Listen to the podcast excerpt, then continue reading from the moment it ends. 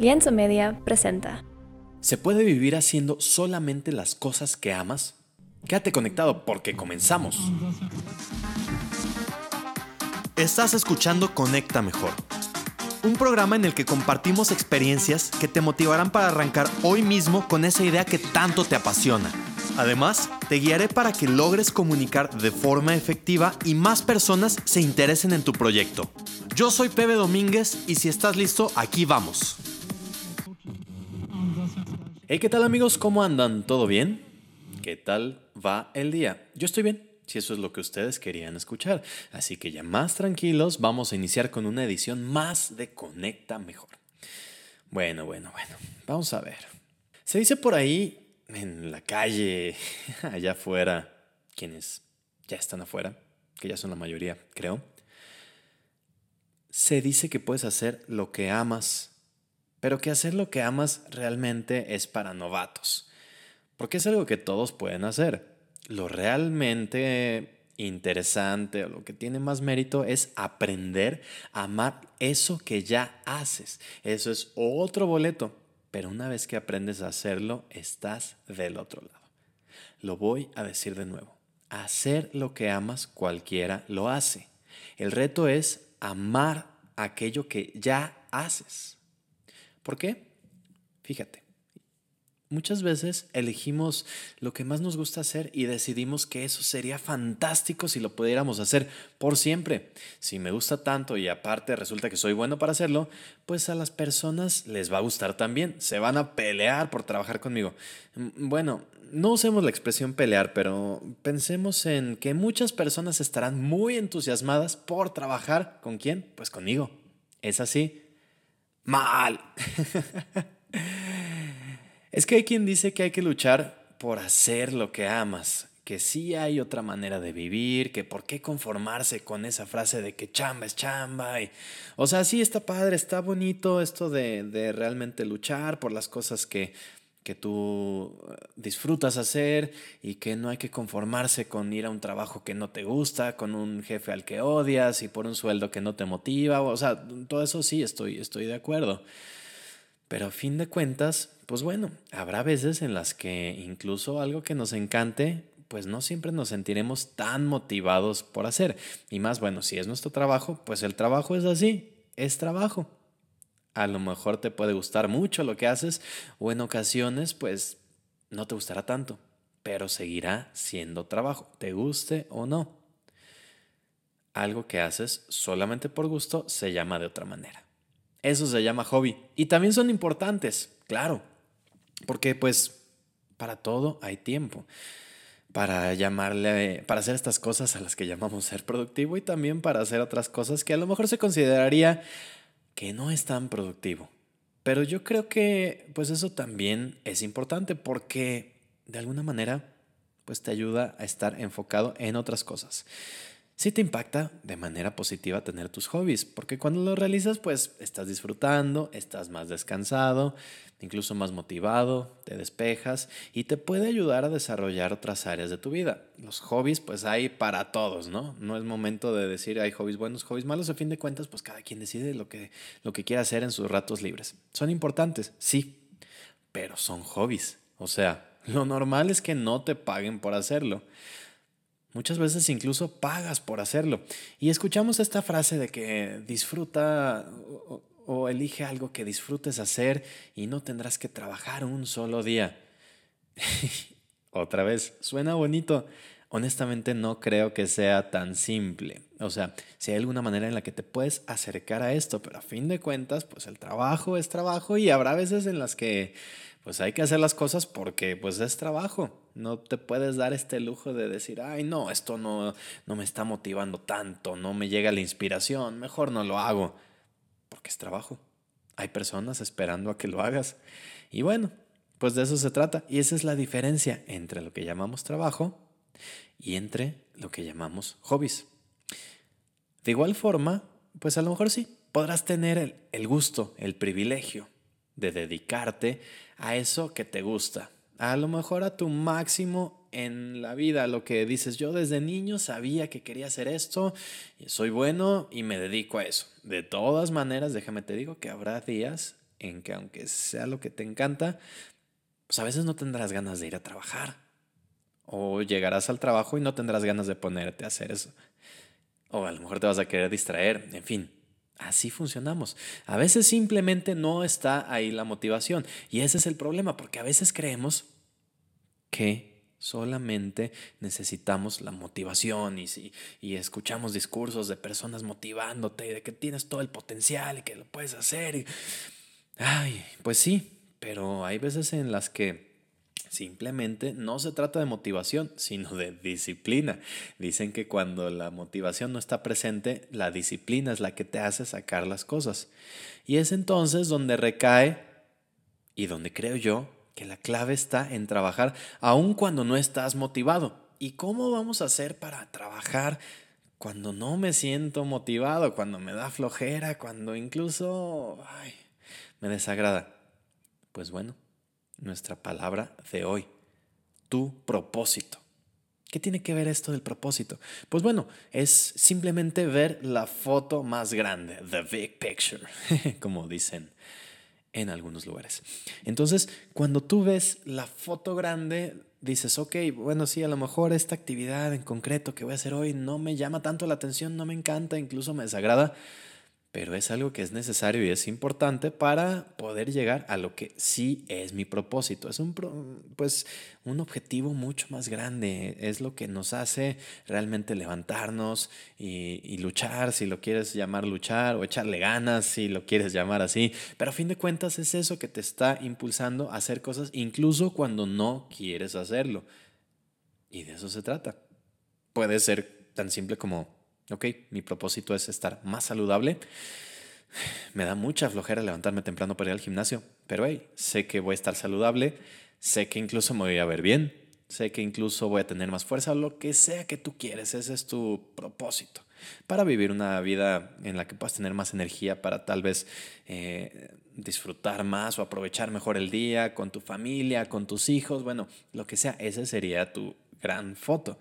Para eso, bueno, pues cosas pequeñas como a lo mejor cuidar mejor lo que comes, hacer ejercicio como lo mencionaba hace un momento, o cualquier otra actividad, pues bueno, tal vez no te entusiasma, pero sí te entusiasma la idea de lo que deseas conseguir. Y eso es lo que hay que tener bien claro, la foto grande, the big picture.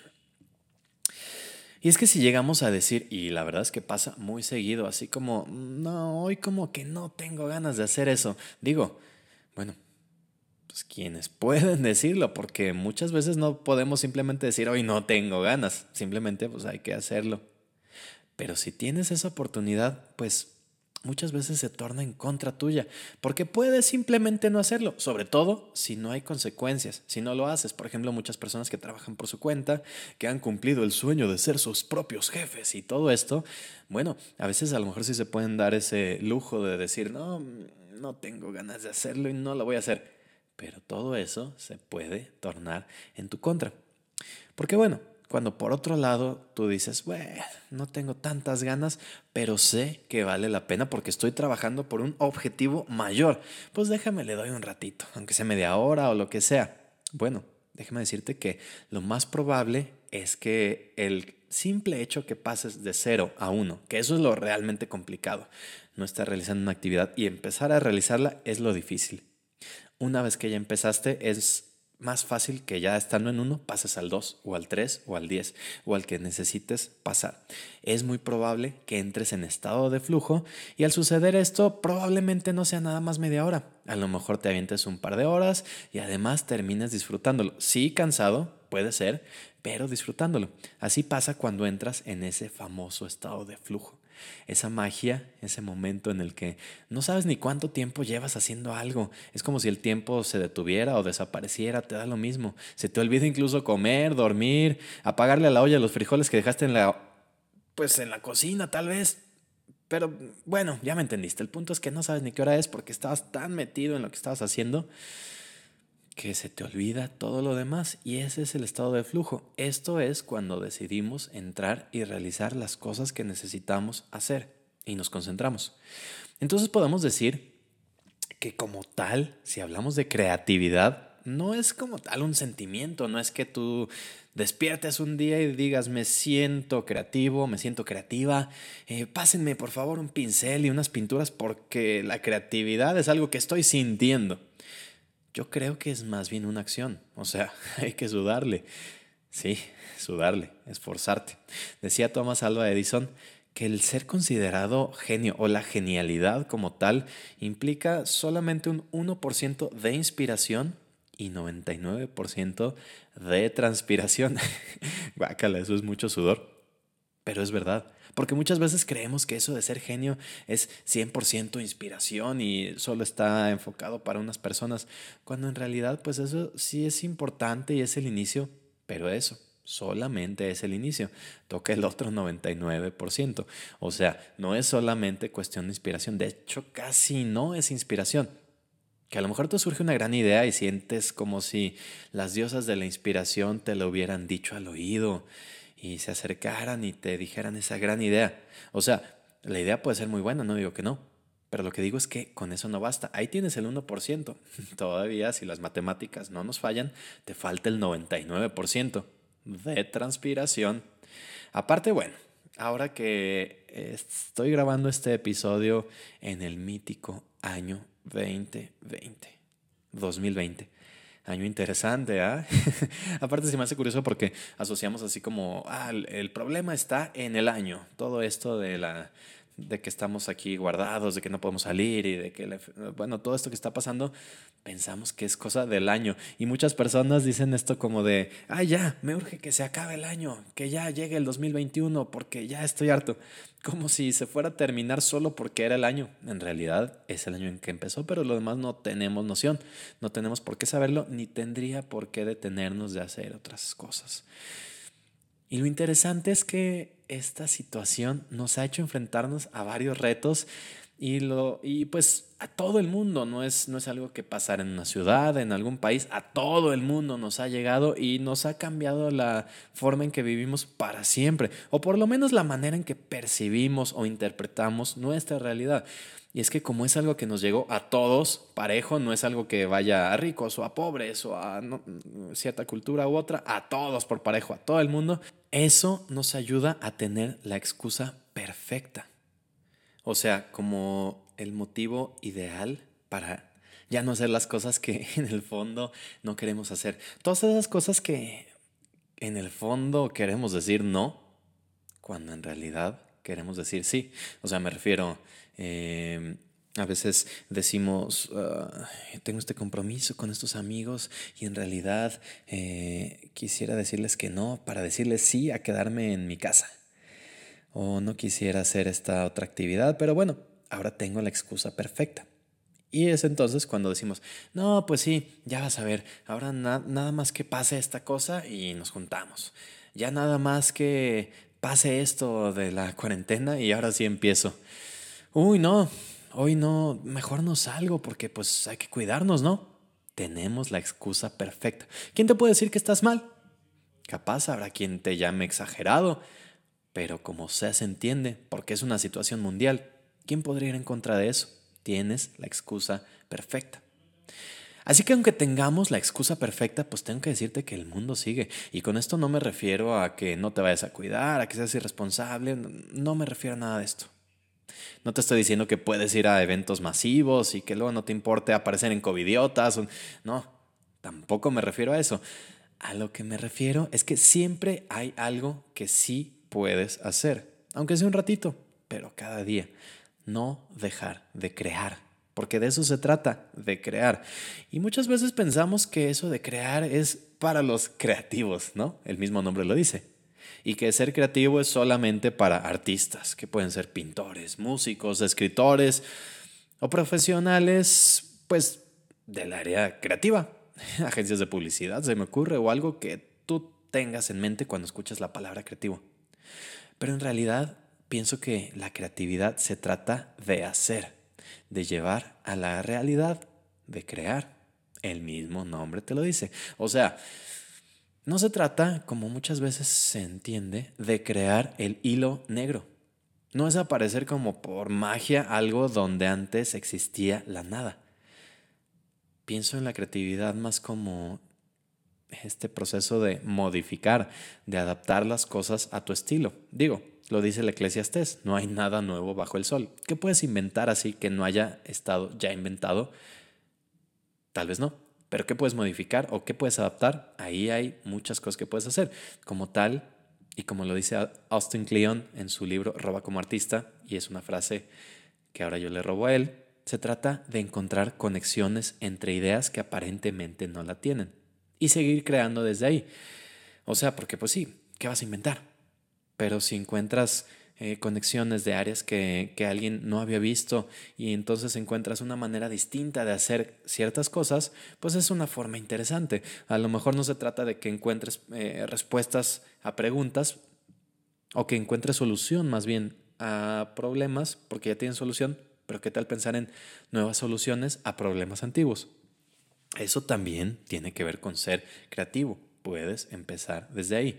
O sea, me gusta la idea de que podemos definir quiénes somos por las cosas que hacemos y no de la manera contraria. Podemos definir quiénes somos por las cosas que hacemos y no de la manera contraria. O sea, ya tenemos una inercia, perdón, una inercia, inercia tenemos una inercia por nuestras decisiones, las preferencias, proyectos. Y bueno, todo eso si lo vamos metiendo al costal, pues nos ayuda, si es que eso existe. Nos ayuda a definir quiénes somos. Las personas necesitamos poner etiquetas para entender nuestra realidad, así que ponemos títulos y nos autodenominamos como el doctor, el abogado, el licenciado. Parece que estoy jugando lotería, ¿verdad? Pero el punto es que nos pegamos como a esa etiqueta, como eso que tal vez pueda hablar de quién eres como persona. ¿Crees que la vida de el doctor se centre a ser doctor o del abogado se centra solo a hacer cosas de abogado? Yo tampoco. Déjame recordarte una pregunta que estoy seguro hiciste alguna vez en tu vida. A lo mejor hace unos días, a lo mejor hace unos años, pero estoy seguro que te va a sonar. Oiga, profe, ¿eso va a venir en el examen?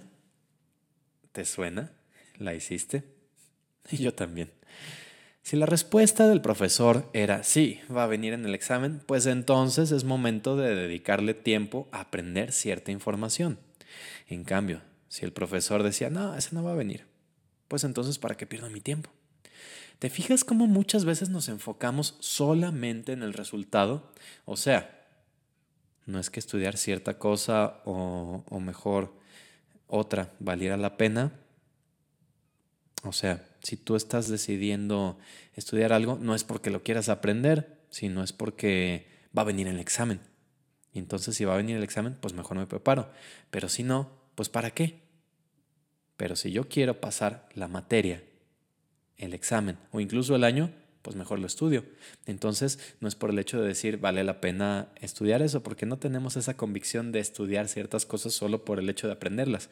Es porque tenemos una meta mayor, pasar el año.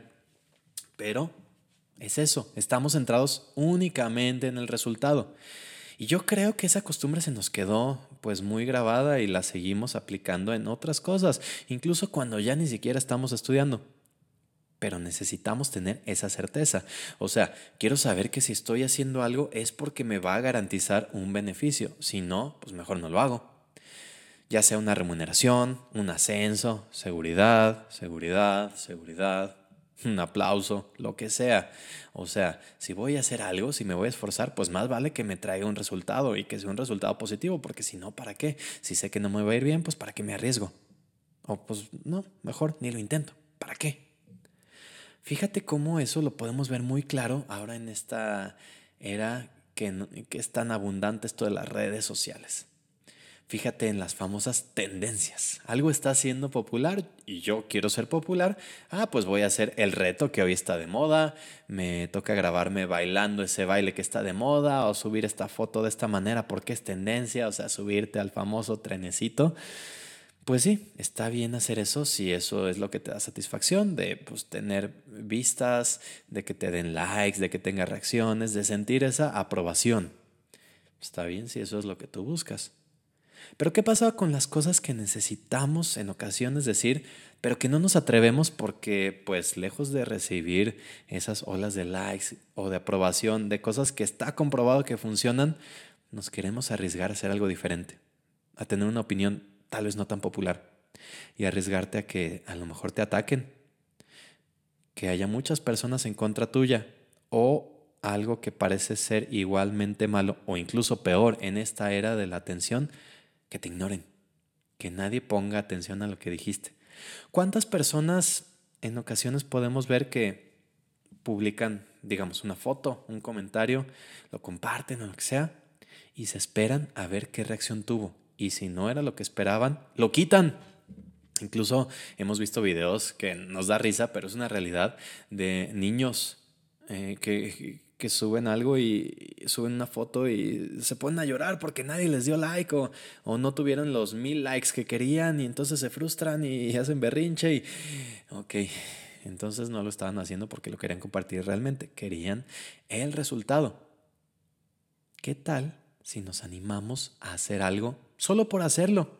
Aún si estamos dispuestos a ver que no funcionó o sea, no te estoy pidiendo que te avientes a hacer una super inversión económica, que juntes los ahorros de toda tu vida y le juegues al... O sea, no, no, no, no, a menos que quieras. Pero lo que me refiero es que pensemos en qué pasaría hoy que vivimos en un mundo totalmente transaccional. ¿Qué pasaría si a veces hacemos las cosas pues, solo por hacerlas? Disfrutar el hacerlas porque te gusta porque eres feliz haciéndolo. O a lo mejor solo tenías curiosidad y ya. O sea, ¿qué tal si nos metemos en esa mentalidad de decir, ok, esto puede servir y si sirve, pues sería muy bueno, me puede ayudar a mí, puedo ayudar a otras personas. Pero aún si no funciona, pues me dará gusto haberlo hecho. Suena diferente, ¿verdad? ¿Podríamos hacerlo? Y es aquí donde entramos en, pues, una paradoja. ¿Cómo es eso de sentir confianza en hacer algo que no sabes si va a funcionar? Suena ilógico, ¿no? Bueno, no puedes estar seguro del resultado, pero hay una cosa de la que sí puedes estar seguro, de tu proceso. Puedes confiar en tu proceso. Fíjate, este episodio, al momento de grabarlo, ni siquiera sé si lo vas a escuchar, si alguien lo escuchará, si te va a gustar, si lo vas a compartir. O sea, me encantaría pensar que sí, que, se lo vas a pasar a tus amigos y que vas a decir, mira, escucha este loco, dice algo interesante. Pero eso no depende de mí. Pero en lo que sí confío es en que tengo un proceso, que ya lo he estado haciendo un par de veces y que cada vez lo hago mejor, o por lo menos menos mal. A propósito, por ejemplo, aquí mismo en el podcast, he dejado mis primeros episodios, algunos que grabé hace no tanto, tal vez como año y medio. Pero, pues que honestamente sí me da un poco de penita mostrarlos porque, pues había un par de cosas que que todavía no dominaba. No es que hoy sea el súper experto, pero en ese momento me costaban un poco más de trabajo. O sea, hablar frente al micrófono y estar pensando en el guion, en eso que quiero decir, y ya me pegué demasiado, ya estoy gritando, ya me empezó a doler la garganta. Pensar en tantas cosas y eso se notaba. Si escuchas los primeros episodios, es un tanto más robótico de cómo se escucha hoy. Pero he tenido un proceso. No son tantos episodios, pero ha habido cierta mejoría. Y es algo en lo que yo confío por eso me siento pues más tranquilo de seguir compartiendo este material, porque si hay personas que les puede funcionar, a mí ya me está funcionando, pues qué mejor. Pero el resultado no depende de mí y no es algo que me esté afectando. Entonces, bueno, te hablo de esto, mi proceso, cuál ha sido mi proceso o qué he ganado. Pues bueno, esas son cosas que puedo ver cada cierto tiempo. No es que de un episodio a otro se note la super mejoría, pero he aprendido a acomodar un poco mejor mis ideas, a expresarlas mejor. Es más, hasta trabarme menos cuando hablo. Y bueno, si me trabo, si me equivoco, pues tampoco es tan malo. Ya hasta lo dejo. Antes así como que me equivocaba en algo, ay no, déjalo corto. Pero creo que es más natural así, porque en realidad estamos teniendo una conversación. Ahorita me estás escuchando a mí hablar, pero en realidad es importante que se sienta así, como una conversación. Eso es parte de mi proceso. Creo en ese proceso. ¿Me llevará a algo? Hoy no lo sé. Me gusta creer que sí, pero aún así, pues no queda más que, de momento, pues estar en mi parloteo solitario. Para mí eso ya vale la pena. ¿Cuáles son esas cosas que para ti valen la pena? Que te gustaría hacer aún si no tienes éxito, si no resultan, si no lo acepta el montón de personas, si no les agrada, pero que tú dices, a mí me gusta, a mí me llena hacerlo y lo quiero hacer. Piénsalo. Hacer esto te dará mucha más libertad. En una de esas te pega y si no, pues ya sacaste de dudas. Así que si volvemos a la pregunta inicial, ¿cómo hago para trabajar en algo que amo? bueno, yo pienso que esa pregunta no está del todo bien planteada. Creo que podríamos presentarla de otra manera.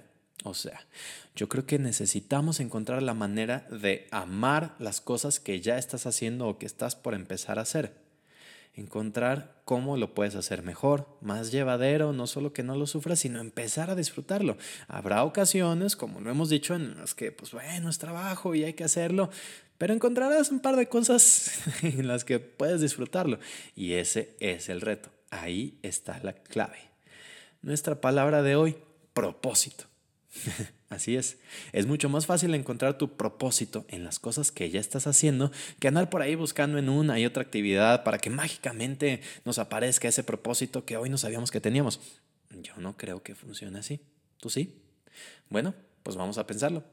¿Cuál es la manera en la que podemos encontrar esa satisfacción, ese gusto por las cosas que ya estamos haciendo? En fin, pues eso es todo por hoy. Si algo de lo que te platiqué resonó contigo, me encantaría saberlo. ¿Por qué no me mandas un DM por Instagram y lo platicamos? Esa es la red social que más utilizo y sí contesto los mensajes. También, bueno, si conoces a alguien que creas que le puede funcionar esto, que, que necesita escuchar esto, pues no seas gacho, compártele este, este episodio. Esa persona te lo agradecerá y yo también. Porque recuerda que el conocimiento es para compartirlo. Si no lo compartimos, pues es como si no existiera. Entonces, bueno, amigos, eso es todo por hoy. Nos escuchamos en el próximo episodio. Mi nombre es Pedro Domínguez y esto fue Conecta Mejor. Adiós.